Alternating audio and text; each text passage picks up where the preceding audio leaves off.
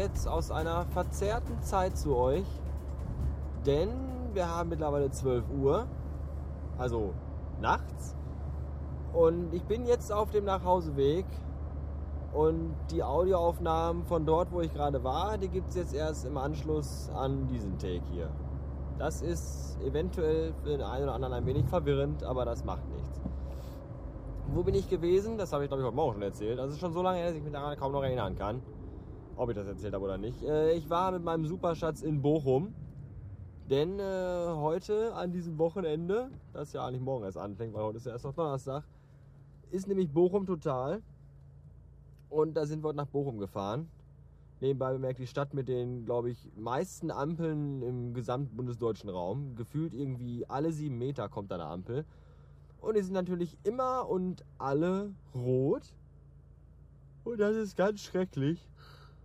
Ganz schrecklich ist auch, dass ich ganz schön schrecklich müde bin. Weil ich schon seit halb vier Uhren auf bin. Und das ist ja nun auch schon ganz schön lange. Ja, was haben wir in Bochum gemacht bei Bochum Total? Eigentlich tangiert mich das ja nur peripher, was da so passiert, auch musikalisch.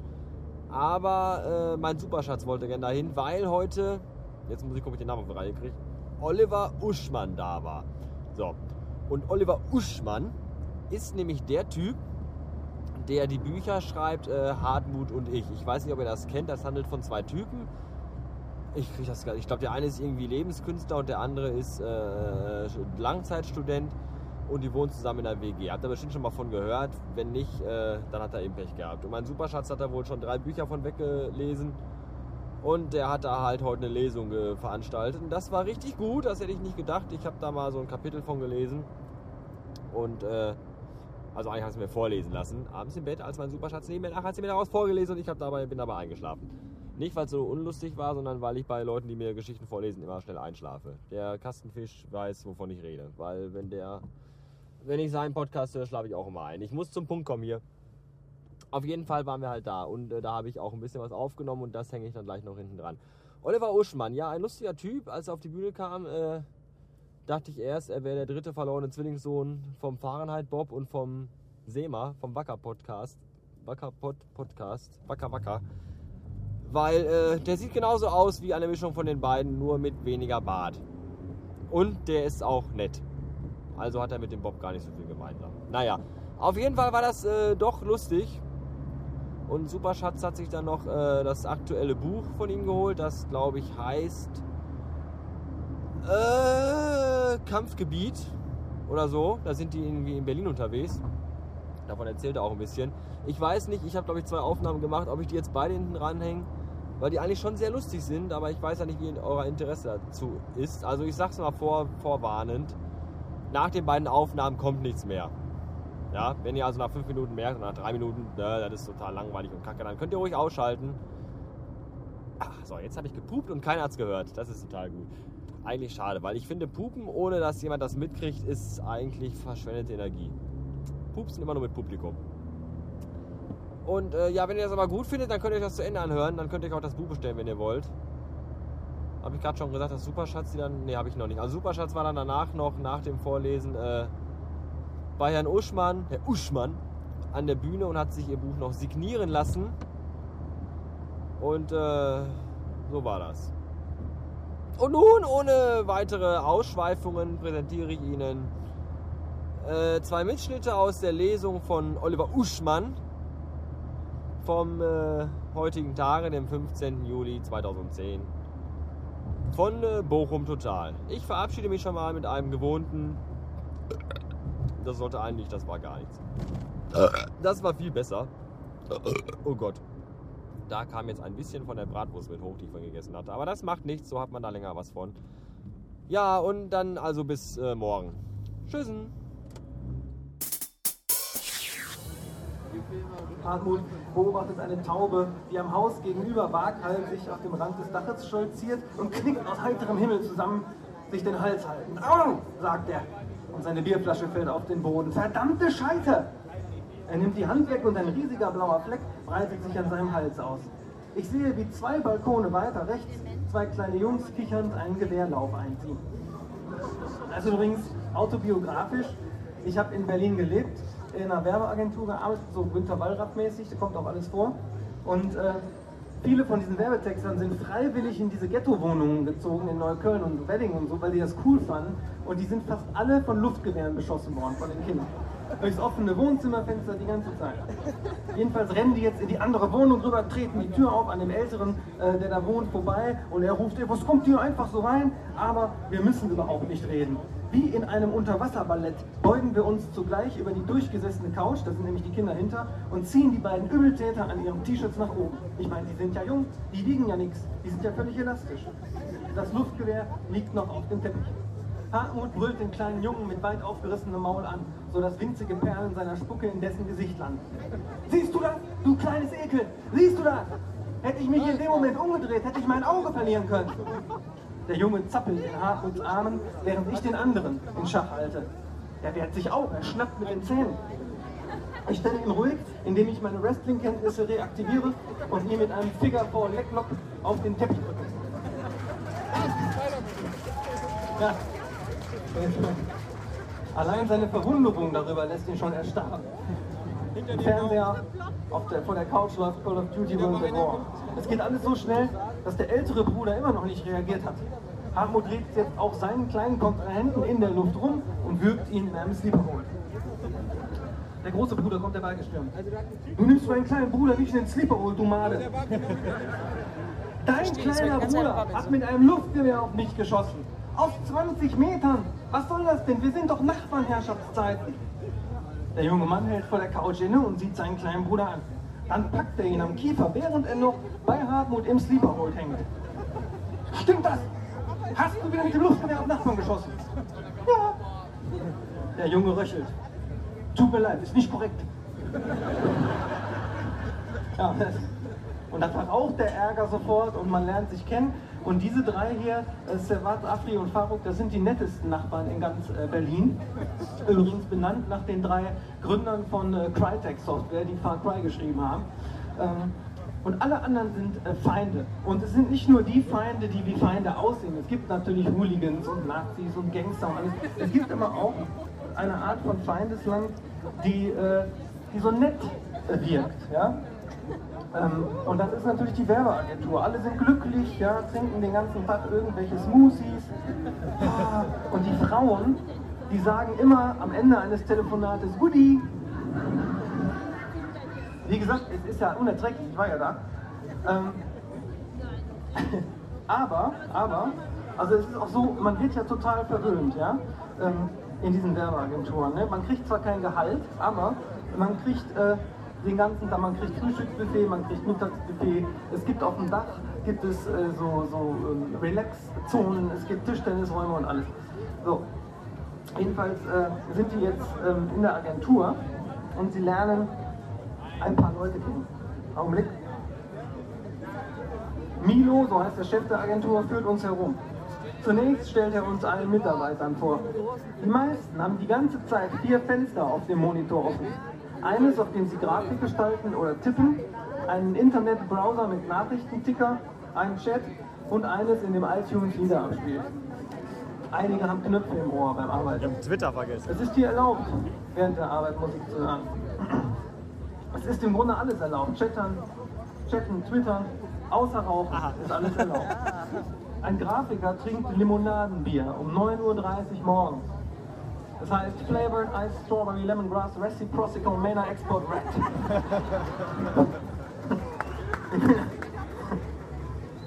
Reciprocal habe ich nur eingebaut wegen Definition, die ich ja so liebe. Das ist Reciprocal, das sind so komplizierte Worte, so Angeber, kennt ihr vielleicht. Ja, musst du mal reden mit dem, kommen nur so komische Worte wie Reciprocal. Und du sitzt dann da als Musikjournalist und denkst dir, scheiße, wie heißt das jetzt?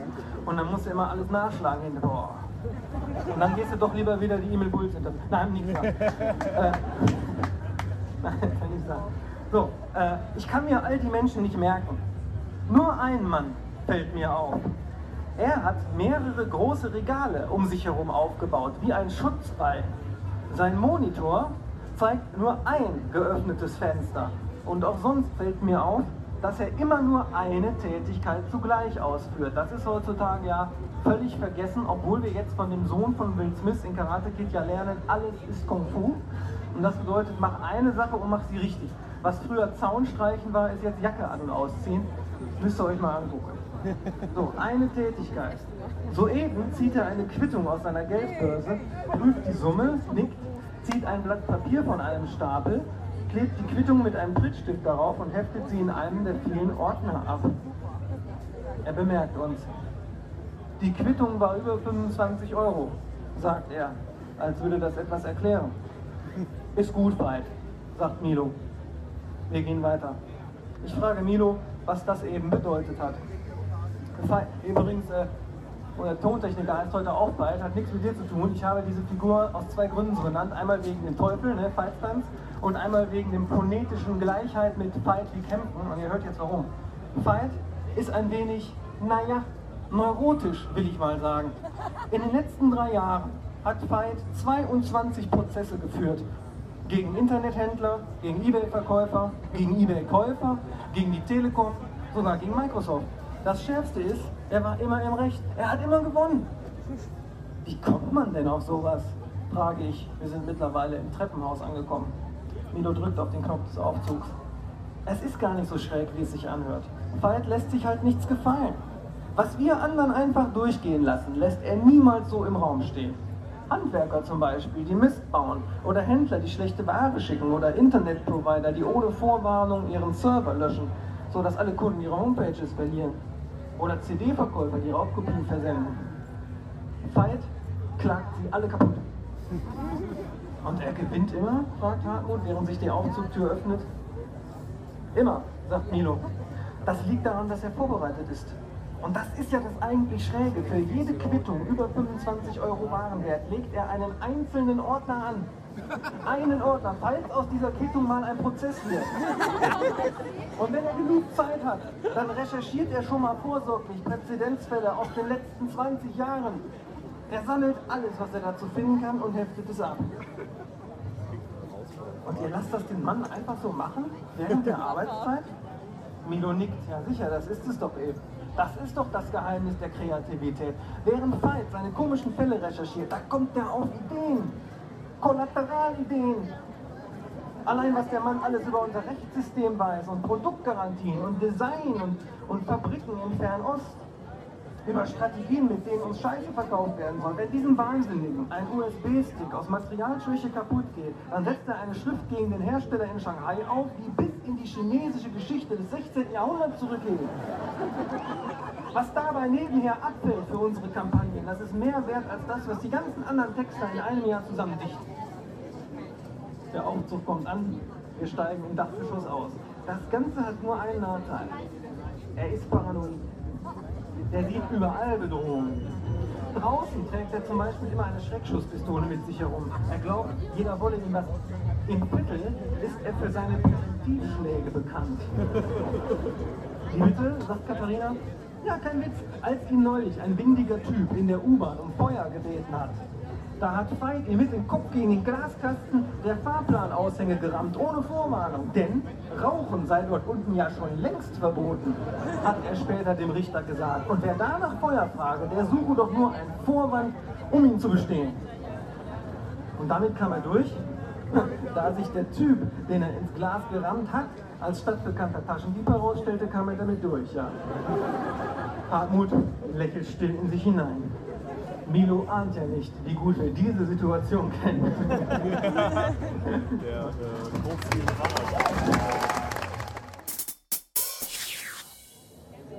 Es ist ja so, es gibt äh, parallel zu dieser Hartmut-Ausstellung auch schon wieder ein Buch von Hartmut, was Hartmut geschrieben hat. Also nicht ich, Hartmut. Das ist so ein kleiner, äh, das ist ja mal Murf in kurz. Murf war ja zu lang. Wenn man ganz ehrlich ist, Murf war ein ziemliches Gefabel. Und hier ist das Allerwichtigste daraus auf 60 Seiten, woran, woran Hartmut wirklich glaubt. Ja? Ähm, neu geschrieben allerdings. Man steht dann auch, wie man das üben kann bei der Ausstellung. Und da steht zum Beispiel eine Regel, die ganz wichtig ist für euch, wo ihr zu Lesungen kommt. Und die hat mit dem nächsten kleinen Abschnitt zu tun. Ich möchte sie mal vortragen. Äh, diese Regel heißt, sei wehrhaft. Und da schreibt Hartmut, es gibt Situationen, in denen du laut werden musst. Aber da du Bücher liest, wie man hier sieht, gehörst du mit Sicherheit zu den Menschen, die das nie gelernt haben. Dir wurde nämlich gesagt, wer schreit, hat Unrecht. Oder der Klügere gibt nach. Du warst immer diplomatisch und überlegt, Denn alles andere wäre ja asozial. Ja gut, das kann man, das kann man zivilisiert finden. Man kann aber auch sagen, du hast dich freiwillig entwaffnet, während die anderen noch eine Schippe drauflegen. Und genau das ist in Berlin der Fall. Es stehen ja eben jeden Tag die Gangster vor der Tür und man muss sich vorstellen, die haben oder nicht wohnen da, haben ja regulär da gemietet, kommen aber nie einfach so in ihr Haus rein. Ne? Jetzt geht zum Beispiel der, der Ich-Erzähler äh, auf seine Haustür zu und da sieht er sie schon wieder sitzen. Und er denkt sich, oh nein, mein Herz erhöht den Taktschlag und ich bemühe mich wirklich sehr, ganz selbstverständlich an diesen Kids vorbei ins Haus zu gehen. Aber meine Selbstverständlichkeit ist so auffällig, dass ich in ihren Augen bereits knallrot leuchten muss, wie ein gegnerischer Soldat im Infrarotfernglas. Moment, muss ich glaubwürdig machen?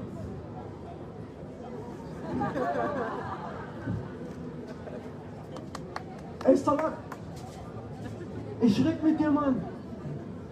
Er steht auf und kommt auf mich zu und zwei seiner Assistenten folgen ihm wortlos in gleichmäßigem Abstand wie Satelliten in alten Ballerspielen. Ey, ich mach dich homoarm! ruft er. Und ich gehe weiter auf die Tür zu, auf die Tür, auf die Tür, aber sie ist immer noch 10 Meter entfernt und das Blut pumpt durch meine Ohren. Der haut ab, Mann! Der haut ab! Und da denke ich mir wieder, wie unsinnig das eigentlich ist. Ich meine, ich will doch nur rein in mein Haus, in dem ich regulär gemietet habe. Ja? Und ein 17-Jähriger bezeichnet das Betreten meines eigenen Miethauses als unverschämte Flucht vor ihm. Und bevor ich die Tür erreiche, spüre ich einen Schuh auf meinem rechten Spann und ehe ich begreife, dass der Schuh stehen bleibt, während ich den Fuß heben will, falle ich vornüber auf die geschlossene Haustür zu, rudere mit den Armen und kann meinen Sturz gerade noch so mit der linken Hand abfangen, was dazu führt, dass ich mir abknicke und mit dem Knie auf den Boden aufschlage. Schmerz und Schreck nehmen mir die Luft. Und jetzt kommt der Typ an und sagt, komm schon, kein Thema, Mann, und reicht mir die Hand. Und ich verstehe, dieses Handreichen ist quasi wie ein AGB-Häkchen im Internet. Wenn ich jetzt die Hand erwidere, dann akzeptiere ich öffentlich, dass ich nichts wert bin und dass dieser Typ das Recht hat, mich jeden Tag vor meiner eigenen Haustür zu terrorisieren.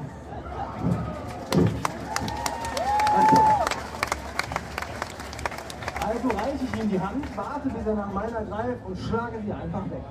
Er ist verdutzt, völlig verdutzt. Und für eine Sekunde lang fällt diese hautenge, Hau, äh, nicht Hau, hautenge, hautenge Folie aus Posen und Grimassen, die er jeden Morgen überzieht, von ihm ab. Und ich hoffe, ich hoffe, sie bleibt ab und er und seine geführten Gefährten würden jetzt wirklich lachen über ihre Posten und mich zu einem Kartenspiel einladen.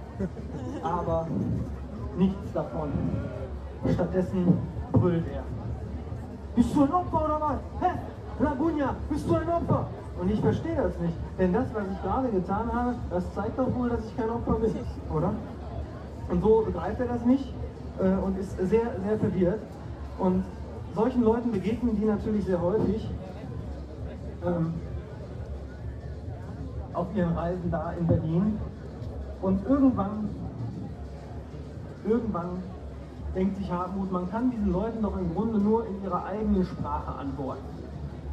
Ja? Wobei, ich muss sagen, das fällt mir noch was anderes vorher ein, bevor ich das mache, weil der Jens äh, soll sich erstmal noch in Ruhe fertig machen. Gleich kommt nämlich was Spektakuläres, deswegen muss ich jetzt erstmal noch ein bisschen plaudern, bevor dann sozusagen das Spektakel. So. Nee, es ist ja so, ähm, Berlin ist ein hartes Pflaster und Hartmut hat keine Kohle und so weiter. Aber bei mir ist es ja so, ich bin ja mittlerweile, wie ihr äh, wisst, äh, total abgehoben. Ne? Ich bin ja extrem, ich habe ja ein Imperium aufgebaut. Hui ist ja ungefähr so groß wie, wie Coca-Cola mittlerweile. Nicht Ausstellungen hier und Hörbücher und Dreh und so, jede Menge Merchandise und so. Und da ist es so, äh, da gibt es Gegenmittel. Da gibt es Gegenmittel, habe ich neulich gelernt. Ähm, man muss nämlich sagen, ich habe mich gewundert, äh, ich spiele ja schon seit ein paar Jahren Veranstaltungen äh, hier für Kulturs und Markus Gloria und Peter Lies und so. Und immer ging irgendwas schief. Und jetzt letzten Samstag habe ich mit Tommy Finke in Hattingen gespielt und dann, äh, da ging so viel auf einmal schief, da mich gewundert. Da haben wir unsere Bühne gesucht, haben wir nicht gefunden. Nach einem Stadtplan so, ja Bühne, Bühne. Dann standen wir da, da war da bloß so ein kleiner Tisch mit zwei Fernsehern drauf, da lief Deutschland gegen Argentinien. So, da haben wir überlegt, ja gut. Dann war das Spiel zu Ende, da bauen die die Fernseher ab und dann kampieren wir, der Tisch ist die Bühne. Nach dem Spiel sollten wir nämlich dann auftreten. Da stand nicht dran, Wortschatz, da kommt man gar nicht an. Dann kam so ein deprimierter Techniker und hat in so einer ganz französischen Kunstfilmpose so das Wasser darunter geschubbert vom Regen. Ja, und sagte gleich kommen Künstler. Ja. Und da war überhaupt kein Publikum, das uns sehen wollte. Da waren nur besoffene Fußballleute, die wollten Denning und Netzer, nicht Uschmann und Finkel. Und als wir später vernünftig hätten spielen können, da waren dann zwei Musikbühnen auf uns gerichtet. Ja? Und, äh, und da habe ich mir gedacht, Mensch, also so schlecht organisieren, das kann ja, das kann ja eigentlich nicht sein bei Profis. Ne? Und jetzt habe ich herausgefunden, warum das so war. Das war ein, wie bei The Game mit Michael Douglas, heimlich gebuchter, wieder auf den Teppich Kurs. Ja? Und das kann nur Kulturs. Ja. So, pass auf, Hartmut jedenfalls sagt sie, aber übrigens viel besser als Kultur, muss ich sagen, ist übrigens Ackerpö. Da war ich immer mit zufrieden. Ackerpö, Olle. so, pass auf. Äh, Hartmut antwortet jetzt ein paar Tipps, die sind am Brunnen und Hartmut, äh, kann ich eigentlich das mal benutzen hier? Sonst, wenn ich jetzt nämlich folgendes mache, dann kommt es zu viel Zeit. Kann ich das benutzen? Einfach so, ja? Wie nutze ich jetzt das? So, pass auf. Hartmut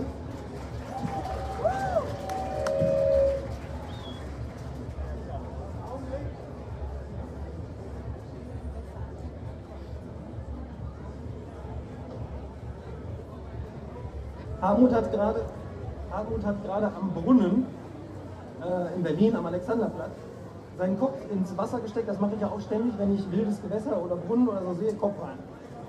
Jetzt haben das wieder so ein paar Gangster-Kids beobachtet und machen sich über ihn lustig. Ich schau dir das an, Cousin. Wie behindert ist der denn? Der hat wahrscheinlich einen Dachschaden. Da hat die Mutter mit dem Hund gefickt. Ey, was ist Abtal? Hat deine Mutter mit dem Hund gefickt?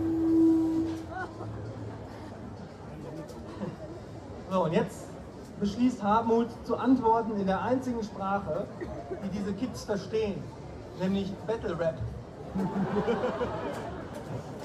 Ich hoffe, es fiebt jetzt nicht, ich habe Angst, aber ich komme. Pass auf. Hartmut stellt sich vor, die kennen ihn ja nicht und Hartmut kann nicht akzeptieren, dass sie gar nicht wissen, wer er ist. Und er sagt so, sag mal, wisst ihr eigentlich, wer ich bin? Und dann stellt er sich vor. Ich bin der Einheizer, der eure Fressen abbeizer, der Clothesline-Verteiler, so schnell wie ich ist keiner. Ich bin der Stromabsteller, bin ein intellektueller Renner, bin deine Menace, bester Handlangerkenner, D, Qualifizierer, niemals der Verlierer. Bin immer Überleber, weitaus zäher als Kleberstreber. Mein Shit ist schlauer und so hart wie Jack Bauer. Ich diskutiere dich an die Mauer, bin ein alles Überschauer. Ich bin dein längster Albtraum, bin der Schatten im Park, der dich nur deshalb nicht erschlägt, weil der Feigheit nicht mag. Ich bin Überzeugungsabwehrer, Manifesterklärer, der Blödheit, wo er kann, mit aller Kraftabwehrer. Ich bin der Mann für alle Leute da draußen, die solche Schmucks wie euch in ihrem Leben gar nicht brauchen. Ich bin der Weckeste unter den Außenreportern und der Frechste unter allen frechen Spam-Beantwortern. Ich bin die Außensteller aller, die sich beschweren, die sich die Scheiße, die ihr abgeht, nicht mehr länger erklären können. Ich bin so tight, meine Gedanken so hart. Ich bin das T-Kreuz, gegen mich seid ihr doch nur Laminat.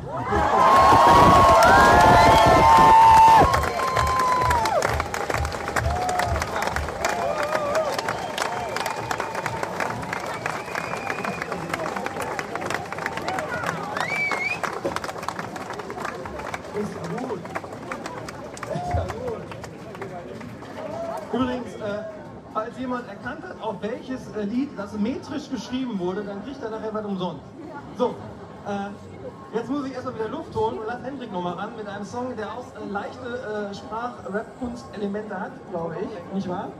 Ich glaube, oder? Ja, mit meinem Lieblingslied von ihm. Noch einmal Paranoid Hellboy.